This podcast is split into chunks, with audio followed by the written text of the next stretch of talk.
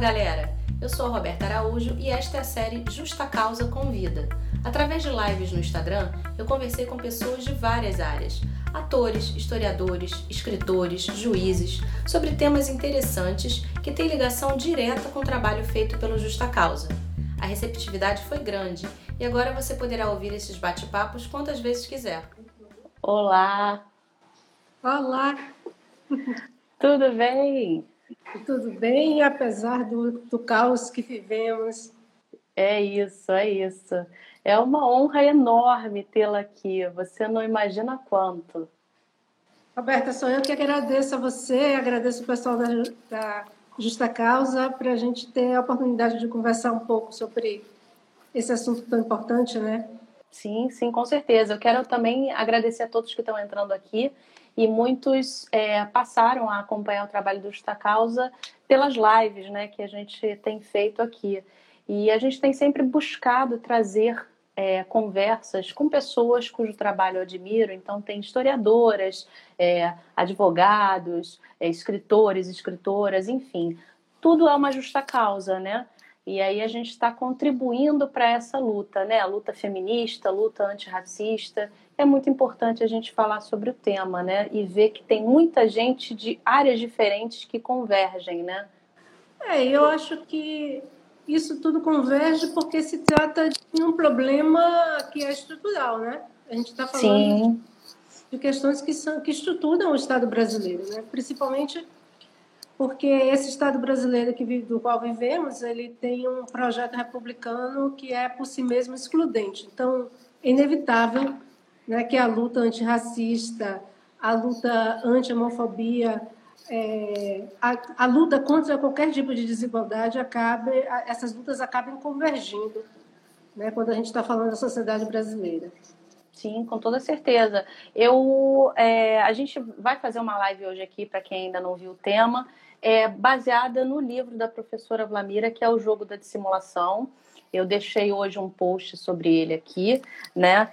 E aí eu queria começar, na verdade, professora, sobre aquele conceito que você bem cunhou no seu livro, que seria o de racialização.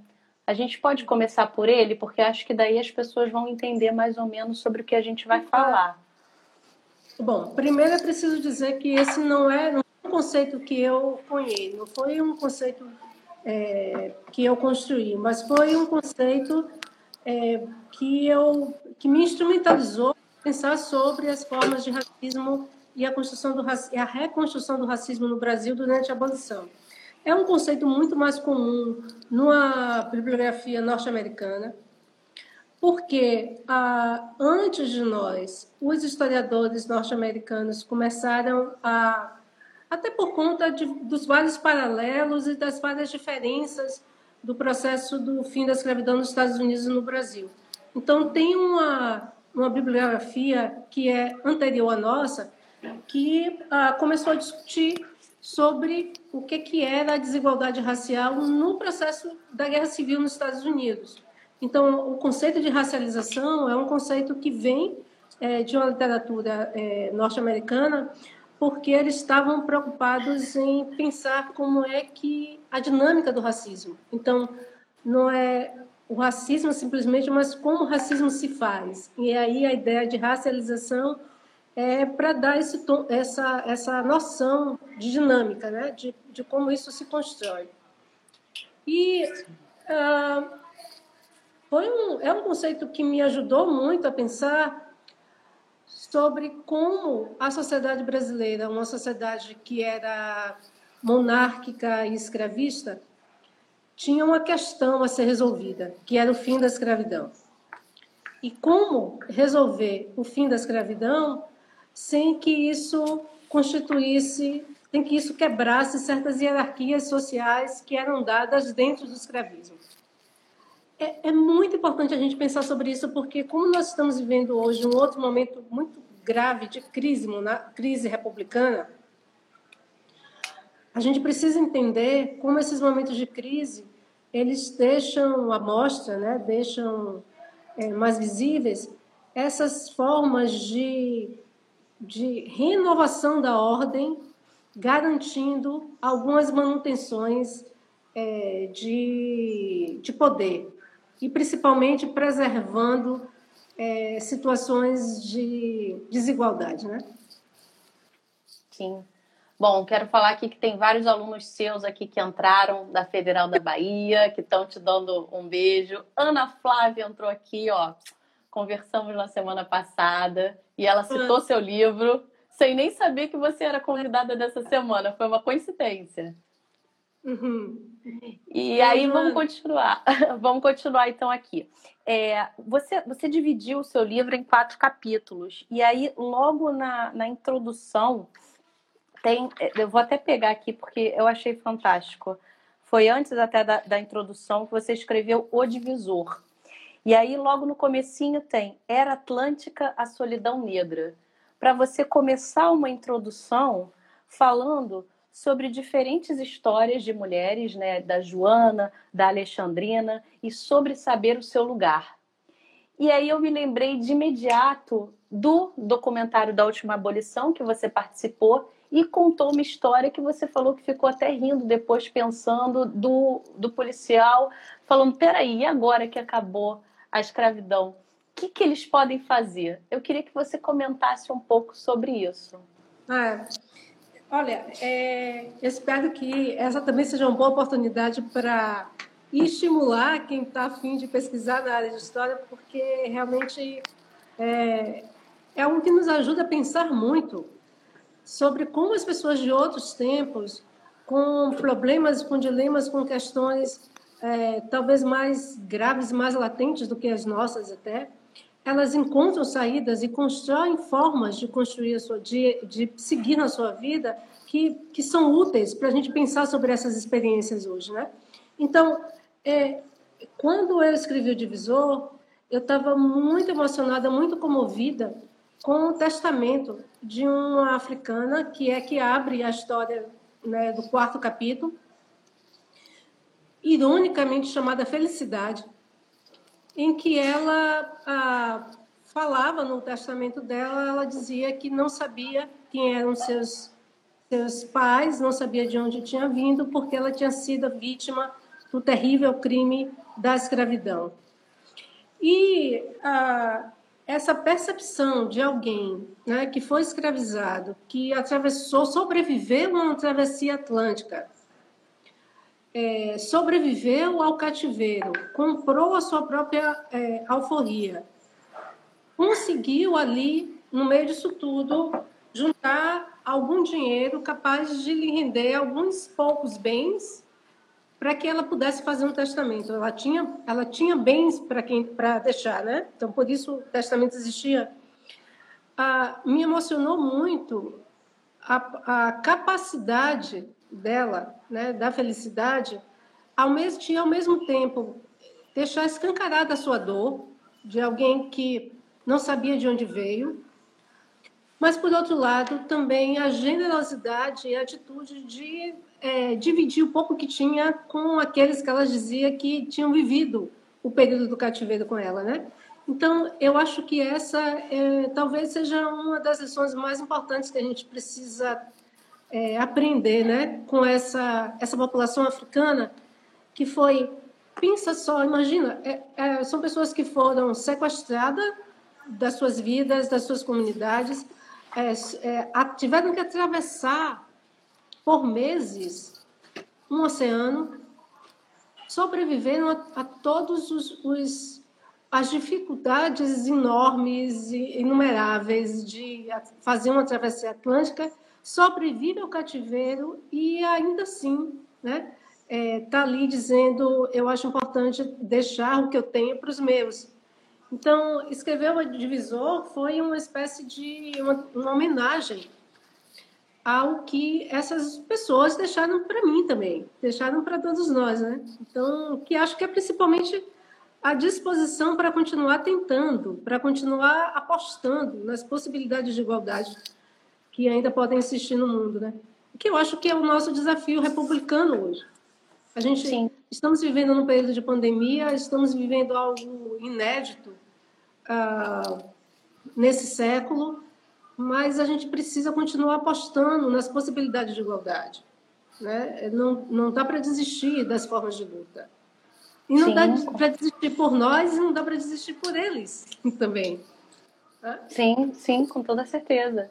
E aí, você sabe que aqui no Justa Causa, quando eu faço a live, eu peço para as pessoas mandarem as perguntas, às vezes, via direct, né? Para a gente ir organizando aqui e poder ir perguntando ao longo da live, quebrando com é, a fala né, do convidado da convidada. Ah, e aí tem algumas perguntas aqui que aí a gente vai soltando ao, meio, ao longo da live. A primeira é do Eduardo, valeu Edu, que pergunta para você assim, qual foi realmente o papel de Rui Barbosa? Se ele foi realmente uma figura importante no processo abolicionista, no movimento abolicionista, porque ele chegou a ler já em algum lugar, não falou onde foi, Eduardo depois fala, é, que ele, na verdade, queimou vários papéis sobre a escravidão e tudo. Então, eu queria saber sobre ele.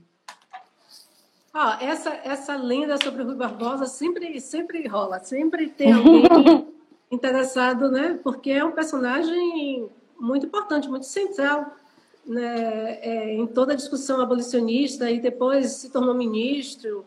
Né? É, é que é uma referência no, no ambiente jurídico, né? O Rui Barbosa foi um abolicionista, foi um abolicionista importante. E aí é importante a gente falar é, que o abolicionismo foi um movimento social bastante amplo. Ana Flávia, que vocês entrevistaram recentemente, que está aí assistindo, Ana Flávia fez um livro incrível falando dos abolicionistas negros, jornalistas negros. Ah, então, o abolicionismo era, digamos que, um movimento social bastante amplo, bastante plural. E, e sendo plural, a gente tinha abolicionistas. De, eu, a gente encontrou aqui na Bahia, e com certeza existiu, existiu em outras províncias né, do país inteiro, a gente que fazia campanha abolicionista em tenda de sapateiro, que fazia campanha abolicionista falando das sacadas, como o grande Luiz Gama. E existiam abolicionistas que eram abolicionistas, digamos que mais parlamentares, ou, e da imprensa. Esse era o perfil do Rui Barbosa. Então, o, é, o Rui Barbosa foi um abolicionista muito importante, é, teve um papel central, é, e a, a, discussão, o que sempre aparece da queima dos, dos documentos é porque, uma vez que foi proclamada a República, o Rui Barbosa se torna, torna ministro e ah, para frear um debate que estava acontecendo na época sobre a indenização, muitos proprietários entraram com projetos de lei querendo que a República os é, indenizasse pela propriedade escrava. Então, o Rui Barbosa tem essa ideia de queimar os papéis. Mas já, já foi dito, o professor Robert Slen tem um artigo muito importante nisso, dizendo que o Rui Barbosa, na verdade, não queimou os papéis, né? ele determinou a queima daqueles que pudessem garantir a esses senhores a indenização. Mas nem tudo foi queimado, inclusive porque a gente consegue discutir e conhecer sobre a escravidão ainda a partir do que sobreviveu nos arquivos. Né? Uhum. Bom, tem uma pergunta aqui, olha, que eu já vou ler, da Raquel, olha na tela. É, podemos falar em abolicionistas ou em abolicionismos? Existem correntes de abolicionismos? Ah, com certeza. É, eu acho que marcar a diversidade de sujeitos e de projetos, principalmente de projetos, que existia no campo do abolicionismo é muito importante. Então, a, e houve uma disputa, e ainda há uma disputa por essa memória do movimento abolicionista, né? A gente está em maio e algumas semanas atrás eu entrei num site monarquista e, uhum. a, e a galera estava lá ainda uh, tentando garantir para a princesa Isabel o posto de redentora, né? de, de grande abolicionista. Na verdade, a abolição foi o resultado de vários, de vários é, fatores e um fator importante foi a mobilização, foi a ação é, dos abolicionistas, tanto esses que eram sapateiros, que eram africanos, quanto esses parlamentares. Então, acho que falar abolicionismos talvez é, seja o mais adequado para a gente dar conta dessa, dessa diferença, dessa diversidade de sujeitos e de projetos. Uhum. Tem uma outra pergunta aqui do Pedro, olha, para você comentar sobre o ponto crucial. Qual foi o ponto crucial para o movimento abolicionista? Quando e por que a abolição começou a ser vista como algo inevitável? Tem uma série de fatores para isso, né? Ah, bom, toda história é conectada. Né? É, as histórias nacionais elas não são é, não acontecem só para dentro das fronteiras dos países. Né? Então, o Brasil foi o último país a abolir a escravidão. Hum, e, quando fez isso, o fez também com os ecos e, e com a pressão que estava acontecendo, por exemplo, em Cuba, que é, é, é o paralelo mais próximo né, do que estava acontecendo no Brasil. A, a, guerra civil nos Estados Unidos tinha acontecido na década de 1960. E, é, há toda uma, uma reconfiguração é, internacional que faz com que pareça é, a manutenção da escravidão algo absolutamente descabido àquela altura do, dos tempos. E há também todo um acúmulo de luta né, tanto dos escravizados quanto ah, de negros nascidos livres e de escravos e de libertos, no sentido de tornar a, a abolição quase que inevitável. Veja que na década de 70 no Brasil, depois da lei de 1971, o número de alforrias é extremamente grande. Uhum. Então, quando a abolição acontece em 1988, o que se tem é um número muito maior de negros nascidos livres ou libertos, ou já, já tinham comprado a sua alforria, do que de escravizados. Então, é, a abolição vem como o resultado de vários fatores, de várias pressões. Então, a gente tem que analisar isso pensando nas pressões que são internas, nas pressões que são externas, ah, e no, no próprio rearranjo das elites no Brasil, e na constituição de opinião pública, na, e na formação, um acúmulo de, de luta dessa população negra no sentido de tornar a escravidão completamente sustentável já na década de 80, né? de mil, 1880. Uhum. Bom, vamos lá. Tem uma pergunta aqui muito legal da Paula é, sobre a abolição que ocorreu antes né, no Ceará. Né? E ela pergunta, ela achou isso muito é, estranho quando ela ela foi estudar porque ela falou, gente, um Estado né, é, se, fez essa abolição antes do, do Brasil inteiro, né? Por que, que demorou depois tanto para isso acontecer é, a nível do Brasil, né? Olha, foi em 1684, né? A, a proclamação do fim da escravidão no, no Ceará na verdade, a escravidão não acabou exatamente em 1884 no Ceará. Né? Depois de 84, ainda ah, havia escravos no, na província do Ceará. Mas todo o movimento abolicionista que se concentrou no Ceará né, era uma instituição nacional, né?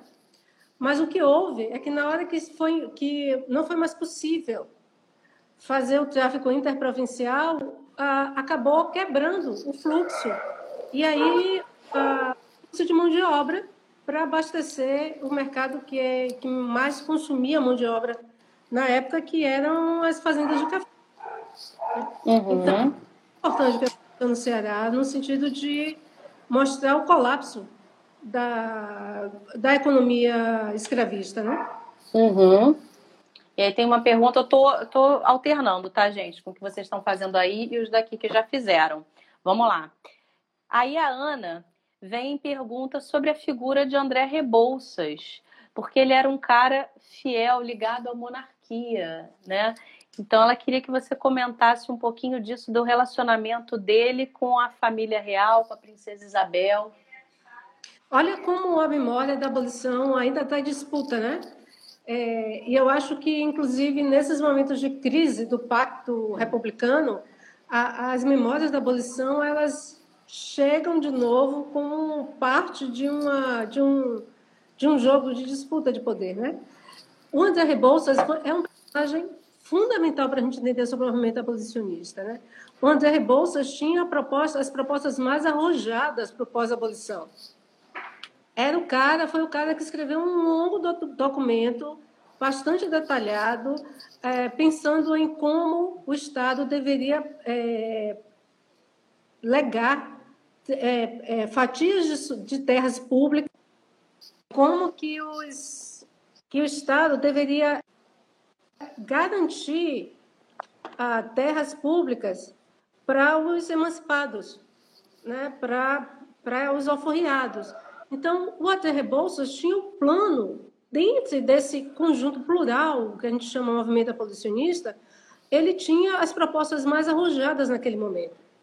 E o interessante é que, quando a gente lembra das memórias da abolição, todo mundo que já estudou sobre isso na escola deve lembrar muito mais do Rui Barbosa, da Princesa Isabel, né, do Joaquim Nabuco, é, do que exatamente do André Rebouças. Uhum. Sim, ele era monarquista e tinha vínculos muito estreitos com a família é, imperial, mas o Joaquim Nabuco também tinha. Ah, o próprio Rui Barbosa também tinha.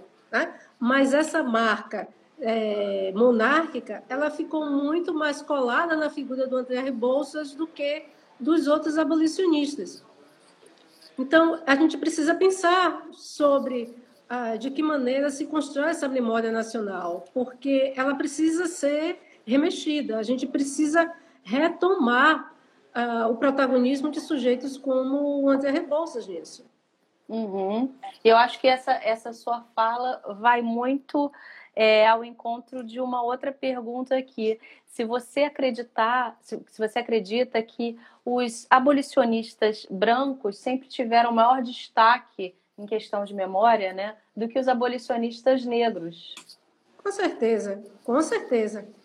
É, Estou escrevendo agora um, um, um livro novo hum. e é muito curioso notar como essa disputa se dá nos mais variados espaços, por exemplo, no carnaval.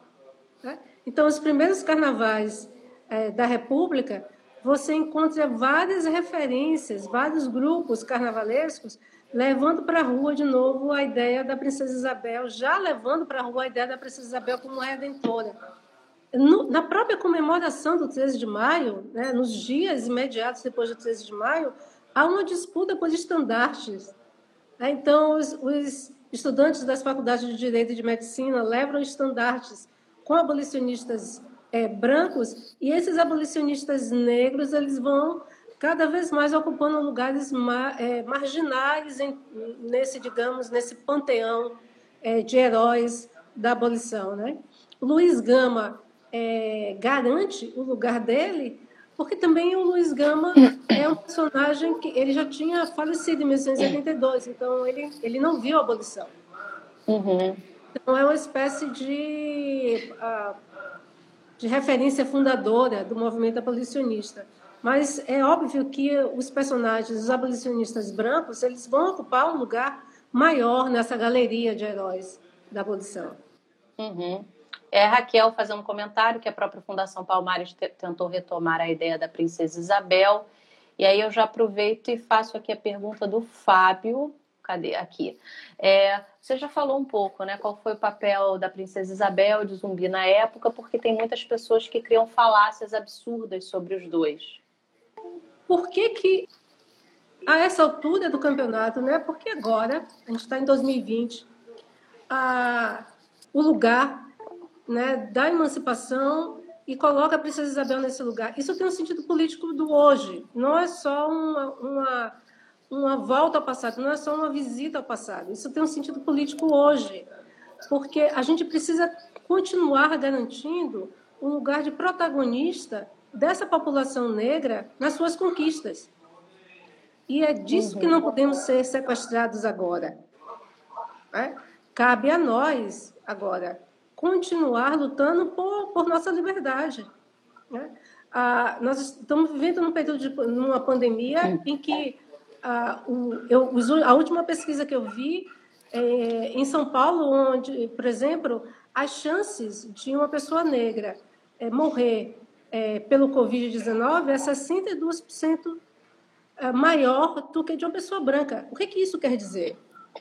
Né? Que, de que maneira esse nosso protagonismo é fundamental para a gente garantir que essas pessoas não morram é, da pandemia?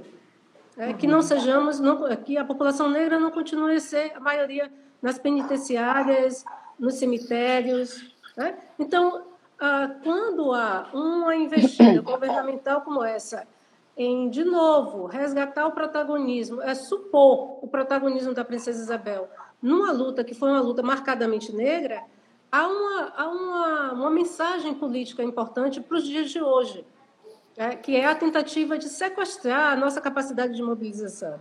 E disso a gente não pode abrir mão, é porque a República é negra, né? A maioria da população desse país é negra, ela precisa ser negra. Uhum. E aí, falando até um pouco sobre isso, aqui, o João Batista, ó, seu aluno, falou que é seu fã lá da, da Federal da Bahia, perguntando se tem inserção dos libertos como mão de obra nos projetos de modernização no começo da República. Sim, claro. Oi, João.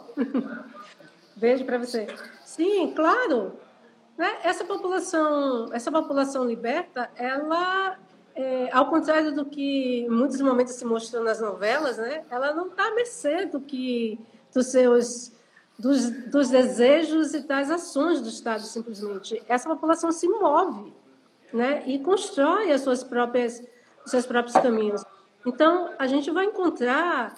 É, eu, é, tem um orientando meu chamado Lucas, Lucas Campos, que fez uma dissertação muito interessante sobre a Sociedade Protetora dos Desvalidos, que é uma associação que surge no começo do século XIX, mas que no começo do século XX ela aumenta o número de sócios, e ela começa a investir na educação dos libertos e começa a, a divulgar, a fazer uma propaganda muito grande sobre a importância é, do, do, emprego, sobre a importância dessa população se, faz, se, fizer, se fazer letrada e ocupar postos de trabalho, né?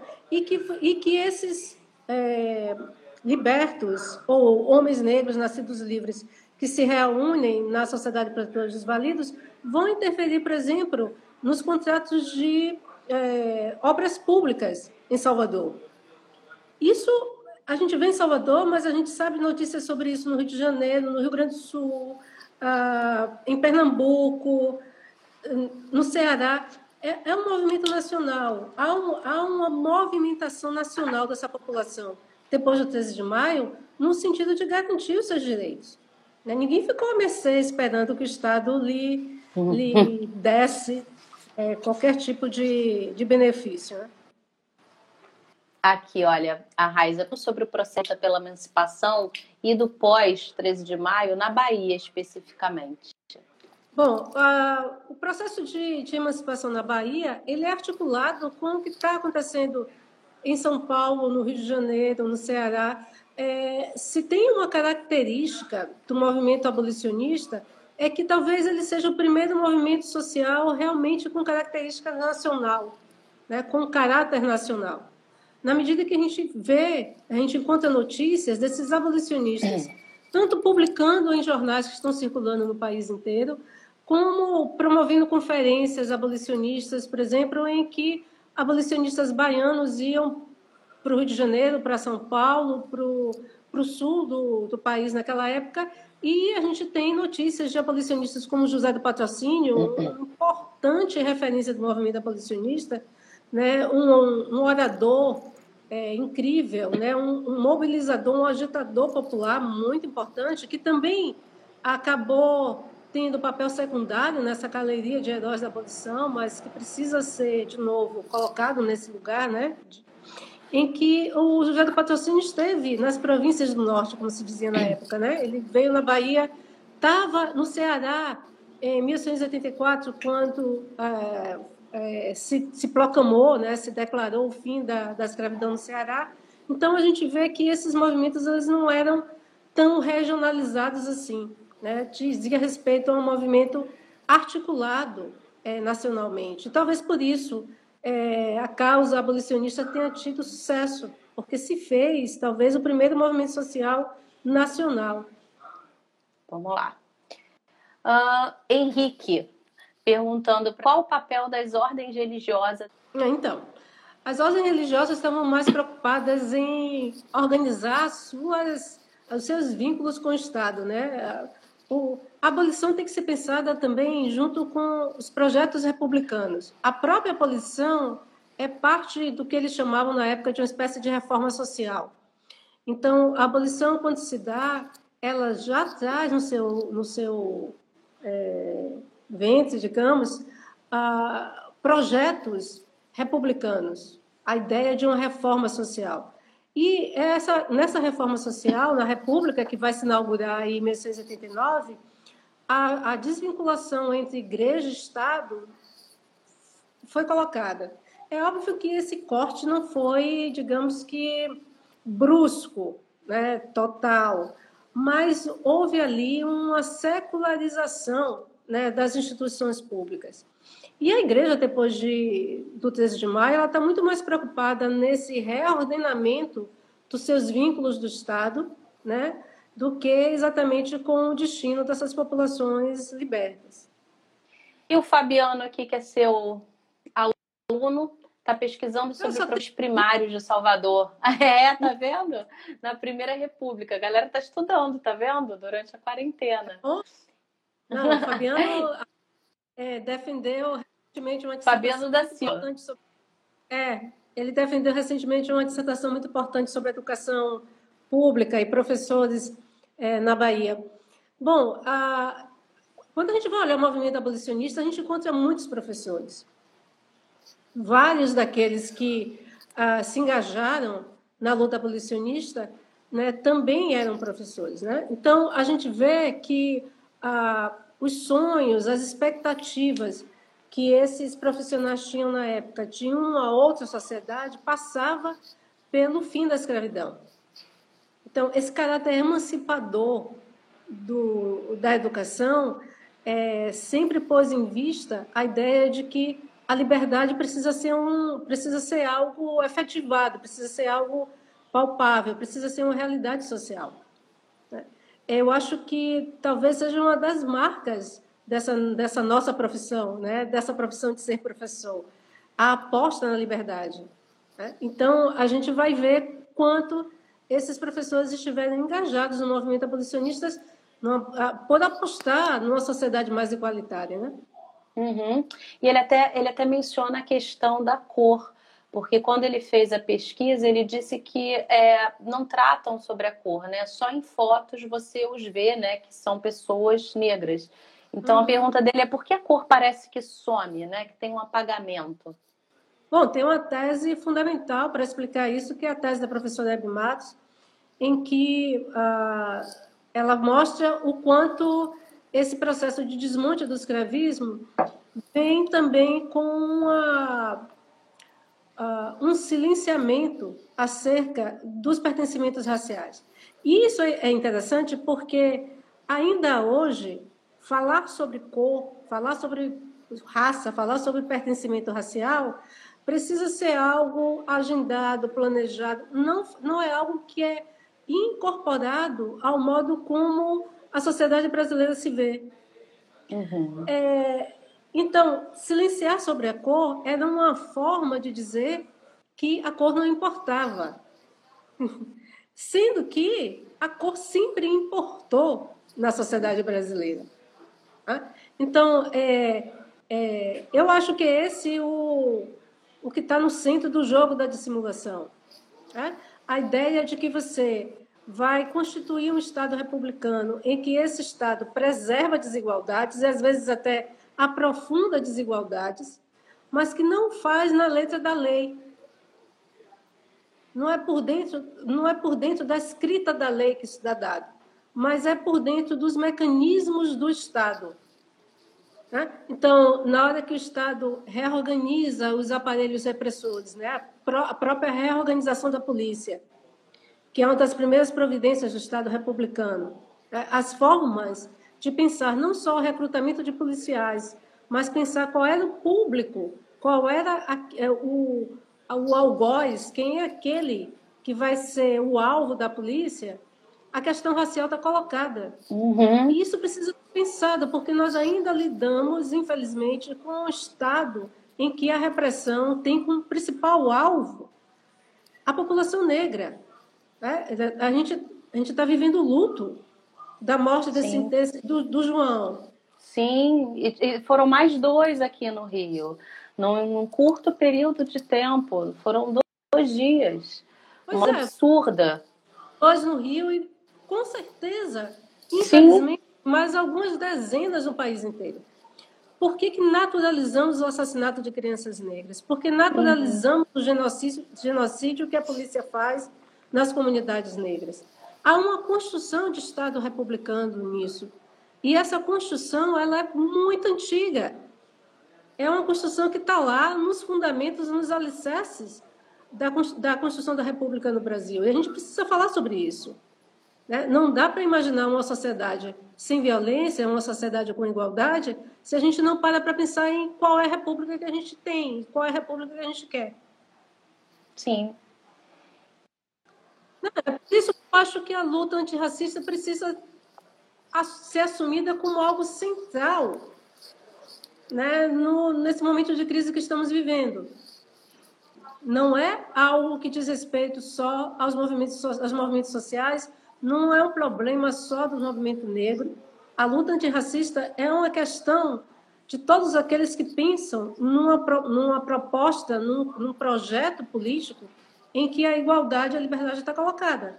E se não revirarmos qual foi o projeto que sobreviveu às disputa, disputas colocadas em 88, a gente não consegue dar conta desse problema. A história serve para isso. Né? Não é só, a gente não revisita o passado. A gente usa a história para remexer o presente. Sim. E aí, falando sobre essa questão que o Fabiano trouxe, né, do apagamento de cor, tem um outro apagamento aqui que já, olha, três mulheres perguntam aqui sobre as mulheres nesse papel, né, no, no pré-abolição, né, nessa emancipação, quais foram é, essas mulheres que contribuíram para essa luta? Que também a gente não, não, não fala tanto delas, né? Pois é. fala é. menos. Sim, sim. Os documentos oficiais geralmente silenciam em relação às mulheres, né? Que são os documentos, os principais documentos com que os historiadores trabalham, aqueles que a gente encontra nos arquivos.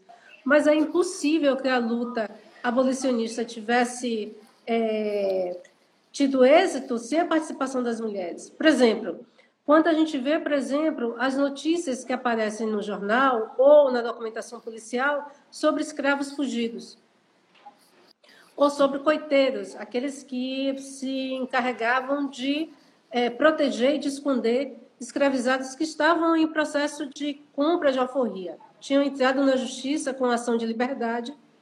Enquanto essa ação corria, né, no, na justiça, era julgada nos tribunais, é, esse escravizado, em geral, precisava estar fugido.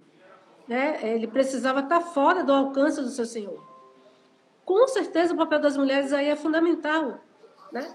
em arranjar não só é, rotas de fuga, possibilidade de fuga, mas também possibilidades dessa pessoa que está é, é, fugindo né, desse senhor conseguir ficar seguro. Além do que, o número de alforrias de mulheres sempre foi maior do que o número de alforria de homens. E se a gente é, pensa que a alforria não é uma concessão, mas uma conquista, é, diz respeito a alguém que trabalhou né, duramente, conseguiu é, juntar algum dinheiro para negociar sua alforria, né, negociar sua carta de liberdade, a gente vai ver como Liberdade é uma palavra que é essencialmente feminina, né?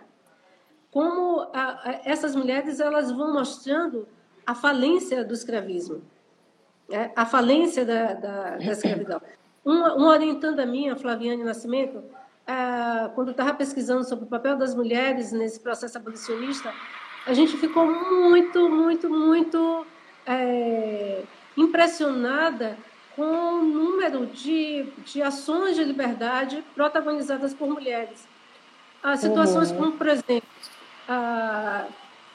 mulheres que já não moravam mais, não, não estavam mais vivendo sob cativeiro, como se dizia na época, não moravam mais dentro da casa dos seus senhores ou ex-senhores, e que por algum momento, porque esse senhor morreu, e aí é feito um inventário, uma partilha e tal, é requerida de novo a propriedade dessa, dessa mulher. E algumas mulheres que diziam: não, eu vivo por mim, né? eu, eu sustento os meus filhos, né? eu dou conta da minha própria sobrevivência, não posso ser vista como escravizada se eu me sustento. Então, elas questionavam o próprio sentido do que é a escravidão.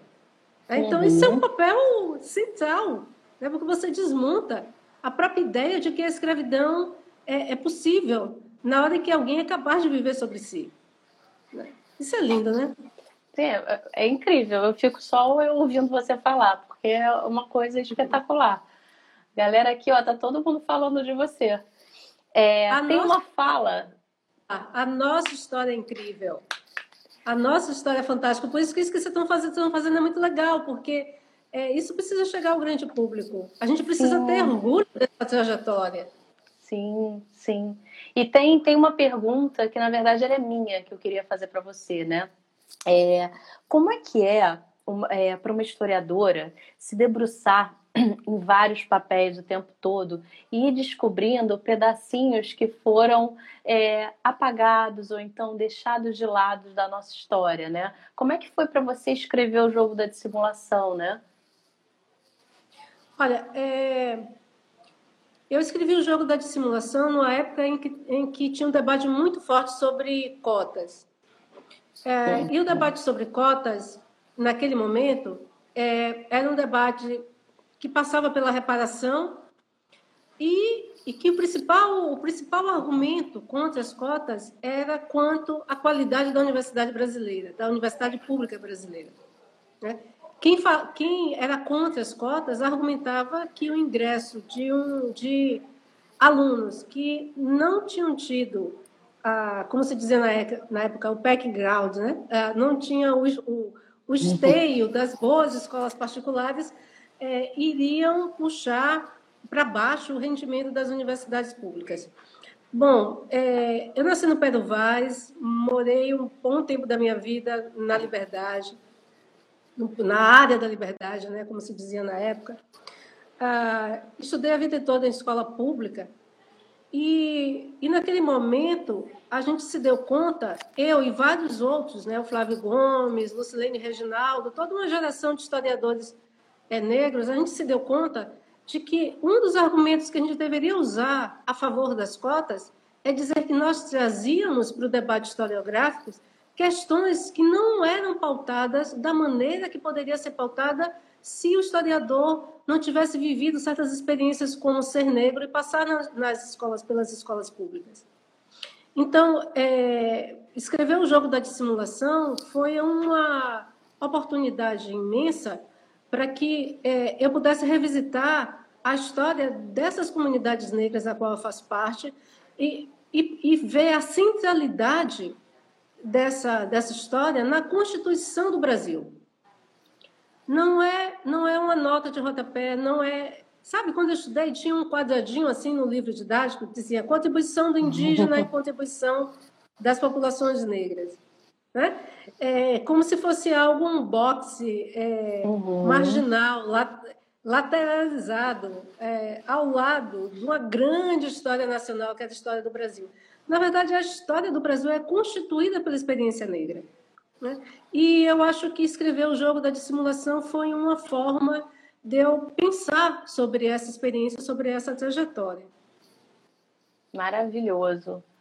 E aí vamos fazer aqui mais uma pergunta. Olha, quem foram os integrantes da Guarda Negra? Você escreve, né, sobre a Guarda Negra nesse é, livro, escrevi né? um pouco no capítulo sobre a Guarda Negra, mas hoje a gente já tem muitas pesquisas sobre a Guarda Negra. Tem um trabalho muito importante sobre a Guarda Negra é, em Pernambuco, no Recife. Já temos notícias sobre a Guarda Negra é, no Amazonas, no Pará, ah, no Ceará, no Rio de Janeiro, né?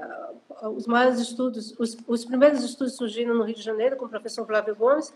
E a Guarda Negra é a prova de que essa população egressa do escravismo, ela tinha um projeto político que também não era unitário, que também não era, é, digamos, uh, singular, no sentido, também era um projeto em disputa, que pensava que o fim da abolição poderia correr risco num governo republicano, no Estado republicano. Já que o movimento republicano, naquele momento, é, começou a atrair também grandes fazendeiros, grandes proprietários né, de terras e ex-proprietários de escravos, que é, viram a, na manutenção da monarquia uma espécie de fracasso dos seus, dos seus planos né, de manutenção do poder.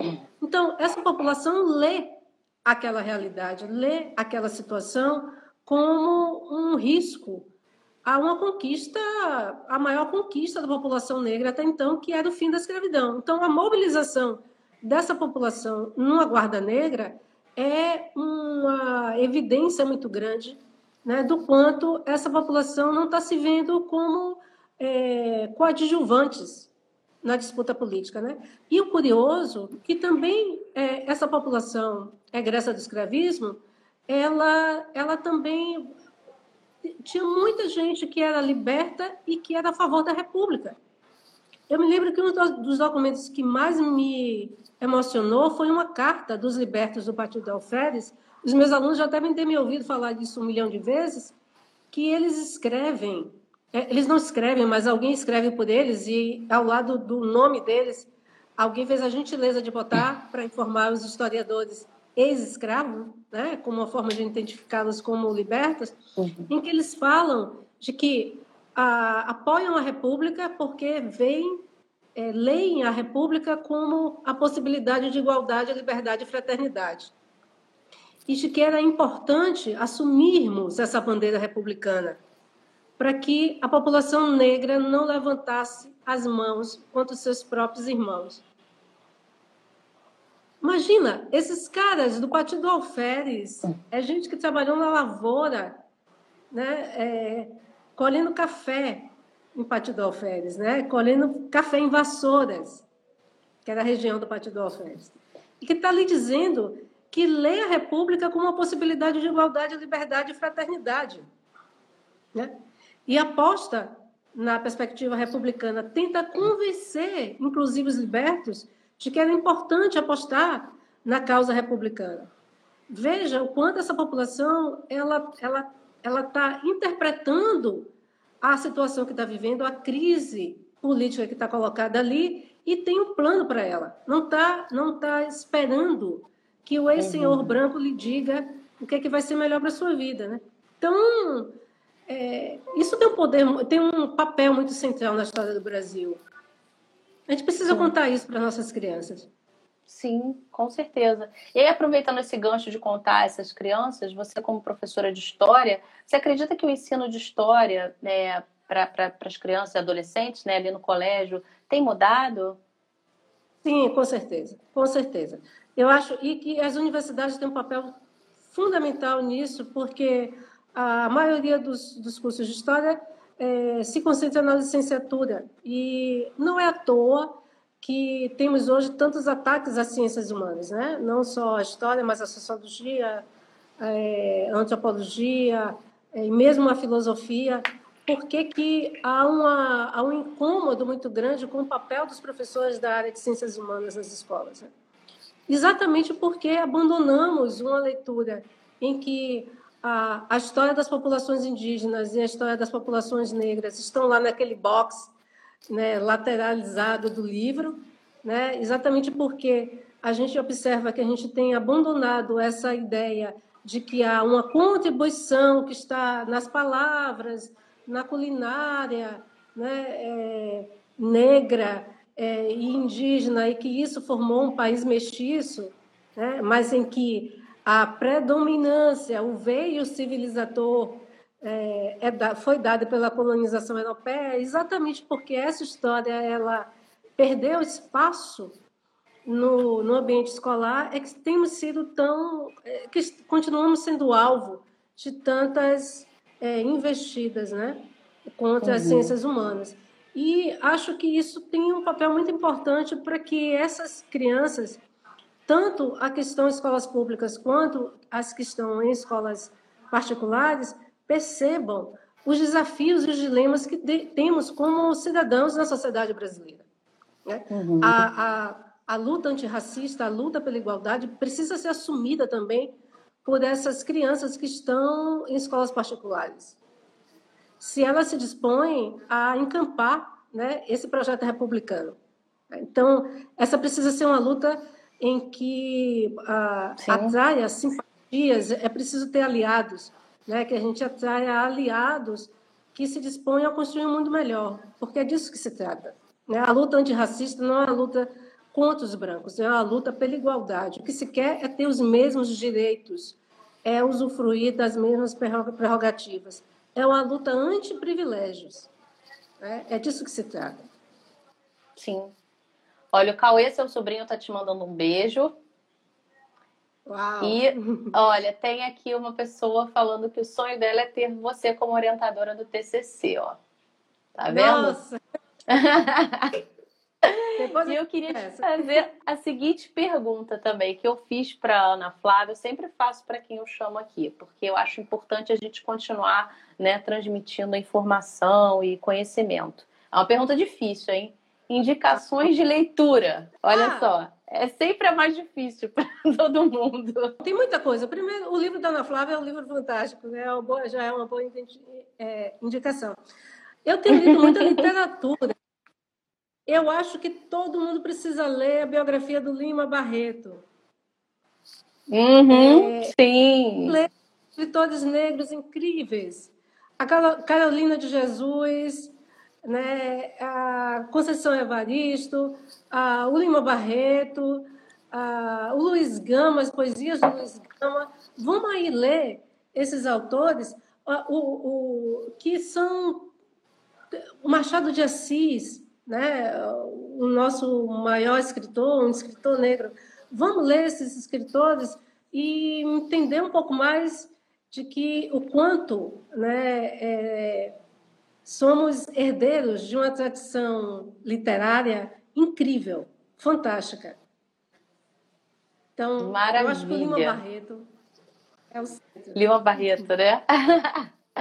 Bom, eu quero muito te agradecer, Lavira, porque a gente está terminando aqui o tempo e é, foi um prazer. Nossa, estou muito emocionada de poder conversar com você, porque permitiu esse encontro, né? Porque a gente está longe fisicamente, né? E é, é a conexão Rio-Salvador aqui, né? E eu espero um dia, de fato, poder te encontrar pessoalmente, para te dar um abraço enorme porque você é uma mulher fantástica. Isso, pós-pandemia. Então, eu que agradeço a você, Eduardo, agradeço ao Justa Causa. Eu acho que vocês têm uma iniciativa incrível, é uma iniciativa que ajuda a, a redefinir esse estado de reclusão que a gente está vivendo, né? É, porque quem, quem pode estar em casa tem que ficar em casa né? E ficar em casa pode ser muito útil para que todo mundo também possa ter esse direito de ficar em casa no momento de pandemia. Então, só eu que agradeço Sim. a vocês a oportunidade de conversar. Agradeço a todo mundo que está mandando um coraçãozinho aí, né? É, a oportunidade de e colaborar para a luta. Muito obrigada. Um beijo enorme, Vladimir. Saiba que eu sou sua beijo. fã. beijo, Eduardo. Tchau.